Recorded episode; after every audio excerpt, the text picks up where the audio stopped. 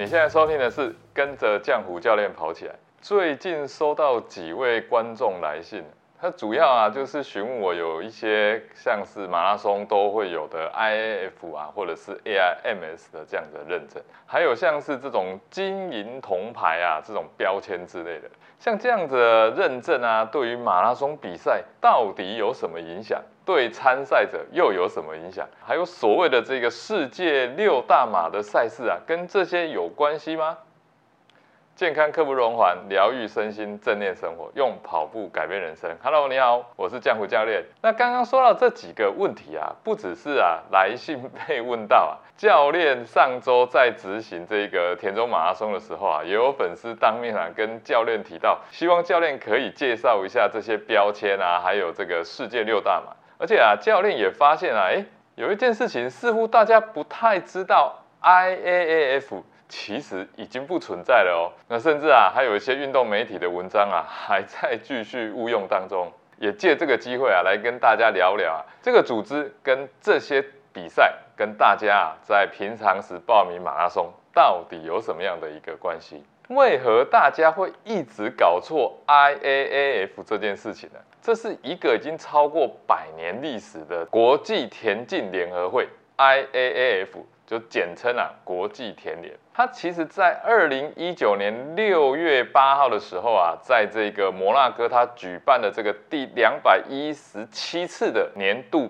闭幕大会上啊，它就正式宣布啊，整个组织啊要做出一个重大的一个改革。也就是啊，过往的国际田联啊，IAAF 啊，这个百年招牌啊，将正式改名为叫做世界田径，简称啊 WA。那它新的这个 logo 啊，同时啊也被公布了，它是一个长得有点像扇子一样的样子。这个新的会徽啊，主要啊是由三个元素所组成的。第一个呢，就是世界 World W 的这个样貌啊，哎，它就展开啊，就有点像这个运动员啊，冲过终点啊，这个双臂高举啊，庆祝胜利的这个象征啊。第二个是田径 Athletics 的 A 啊，它代表啊运动员啊专注的在比赛上。那么会徽上面的一个圆拱，一个圆弧啊，它把整个这样罩起来，它象征了整个的田径大家庭。那这里面呢有几个这个呃跑道的线条啊，它主要就象征着超越极限。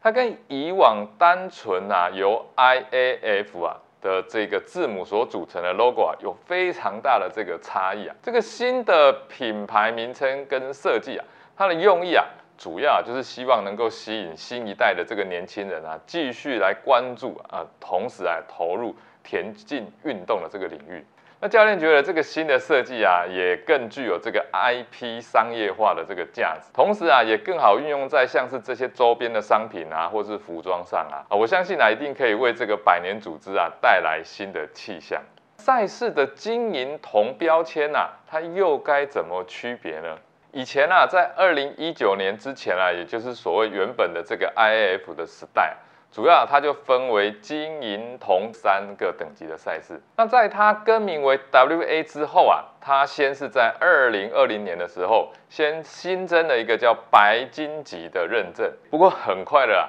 ，WA 又在二零二三年啊，整个重新啊去设计这个标签的制度。那重新推出啊四个全新的等级马拉松的赛事标签，它分别为白金、金、精英标签四个等级，分别啊它会针对这个精英选手、赛道丈量、道路管制、赛事医疗主任、奖金的门槛、禁药检测、通讯传播等等啊，它都设有相关的规定，而且啊它有必要要达成的这个地方。那现在大家啊，在台湾比较熟知的，大概就是万金石马拉松最近啊，它取得新的这个 WA 金标签赛事的这个新闻。万金石马拉松啊，其实它在二零一五年啊，它就取得铜标签赛事了。那二零一八年呢，更进一步取得银标签赛事。那二零二三年的万金石马拉松啊，它就根据 WA 有一个最新的这一个标签认证，它有个叫做无条件接受办法。那也就是说啊，他要同时满足两个条件之下，就可以无条件的来晋级。第一个呢，是在二零二零年以前啊，一定要曾经被认证为银标签赛事，那这个万金石油。那第二个呢，必须在二零二二年啊，被认证为精英标签，而且完全符合精英运动员及最低奖金的这个标准，这个万金石油有。所以啊，在二零二三年啊，他就直接就是晋级金标签赛事。好，那对于这个标签赛事有一定的了解后啊，我们再来聊聊比较常见的就是所谓的 AIMS 认证，它是国际马拉松暨长跑协会的这个缩写。AIMS 是 WA 下辖的一个组织哦，你可以想象，WA 主要它就是负责赛事的这个规章制度啊标准化。还有这个相关的设施的认证啊、认可跟管理，世界纪录跟田径比赛的组织啊和认可。那么 AIMS 负责的是什么呢？马拉松赛事的这个度量衡，简单来说啊，就是帮跑者确认这场马拉松赛事的距离是否是符合四十二点一九五公里这件事情。所以它就设有这个马拉松路线丈量员。丈量员呢，他会骑着啊，装载着有 WA 指定啊，就是有一个叫做琼斯计数器，它可以装在任何一台自行车上。它是一个特别的这个刻度计算器啊。那丈量员会用这个刻度计算器来回的去校准啊这个赛道距离，然后把这个报告啊提交，获得。AIMS 的这个赛道的认证，赛道其实啊，它不论是在这个转弯啊、弯道啊，或是上下坡啊，测量员啊，原则上都以啊这个跑者能跑的这个最短路径的四十二点一九五公里，它又称之为跑者的最短路线 SPR。不过啊，在这个自行车的这个丈量下，它有一定的这个正负误差是被允许的，通常啊不超过零点一 percent 啊，也就是说啊，全马的距离啊，它的误差不可以超过四十二公尺。那教练自己也有参加过田中马的这个赛道的测量啊，是由一位台湾唯一的 A 级的资格丈量员，也就是赵子文老师，他也是啊亚太地区唯八的哈 A 级丈量员，所以啊 A 级丈量员真的很少。那他需要啊在赛道上啊最平坦的这个直线的道路上，先用标准钢尺啊，这个标准钢尺啊必须在这个气温二十度 C。哦，它长度大概五十公尺，然后呢，两端呢，它会用这个五十牛顿的拉力器啊，来去把它拉直，然后先标定出三百公尺作为这个校准的路线，然后再用这个脚踏车啊，来回在这个三百公尺上，透过琼斯计数器啊，来回的去校准四次。才会开始进行全程的这个测量。那这个当中啊，自行车的这个胎压啊、跟气温啊，还有自行车在转弯时候的这些切角啊，都会影响这个测量的距离。所以测量员要要非常的有经验，而且啊。在这个环境下都要控制的非常好，非常严谨啊，去丈量啊这个四十二点一九五的距离。总结一下，那标签赛事到底跟我们一般跑者有什么关系啊？基本上啊，没有什么特别的关系啊，因为所有的设置啊，它其实都是针对这些精英竞赛选手啊，竞赛的环境所设置的，而且啊，它只有对这些特别的规范啊，也只保障。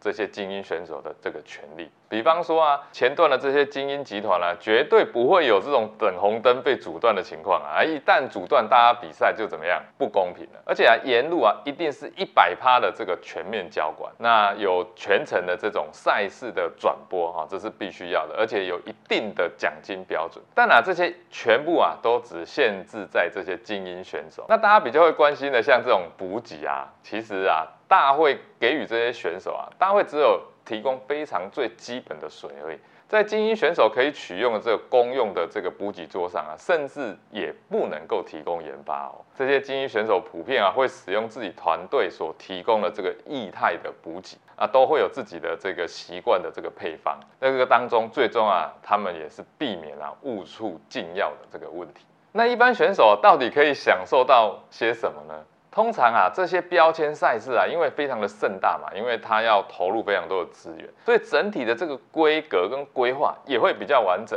而且啊，也因为它具有高知名度，这个跑完之后这个成绩啊，那你也讲出来，大家也比较认识，对吧？而且啊，它因为有这一个距离的认证，所以它的成绩的效力。啊，也特别高。那么尤其啊，如果你是针对想要参加某些就是有资格规范的这种赛事啊，所以如果你参加这些标签赛事取得的这个成绩啊，就会非常重要。那除此之外啊，普遍大家都会比较这种呃跑步的时候啊，有什么好吃的好玩的啊？哦，这种丰富普及啊，或者是一般跑者啊，这是也想要有全程的交管。这个啊，就不是在标签规范里面了。标签规范里面并没有去照顾到我们一般的选手，因为这个就不是他必要要做的。所以，并不是所有的标签赛事都能够享受全程的交管。但某一些啊标签赛事啊，还是会提供很多的欢乐，然后选手服务做得非常好。而且啊，管制也做得很好，像是非常知名的这个东京马拉松就是。它沿途还是有很多的这个热情民众会准备这些补给啊，然后有很多的加油团啊，那沿路的表演。它就像一个城市的大型派对一样，这也就是因为这样，这个东京马拉松啊，虽然是世界六大马当中最年轻的这个赛事，但它的魅力啊，绝对不输给有百年历史的波士顿马拉松。那现在国门也已经开放了，你想知道在二零二三年亚洲有哪些标签赛事可以去朝圣呢？分别是哪些等级的标签赛事呢？我放在留言区的第一个啊，你过去有参加过哪一场，或是想去参加哪一场？欢迎来跟我分享，也跟大家分享。好，这集节目就到这边。跟着江湖教练跑起来是运动笔记跑步学堂旗下一个针对入门跑步运动相关话题的频道，特别适合新手跑步运动或者是想要了解跑步的人收听。我们聊运动，也聊生活，也聊健康饮食。我们每一周一都会来固定更新，所以一定要帮自己订阅收听起来。下期节目我将继续跟你分享有更多有趣的跑步生活知识。如果你喜欢我们这集的节目的分享，欢迎到 Apple Podcast。及 Spotify 给我五星评价，并留言给我鼓励。我们下集节目见。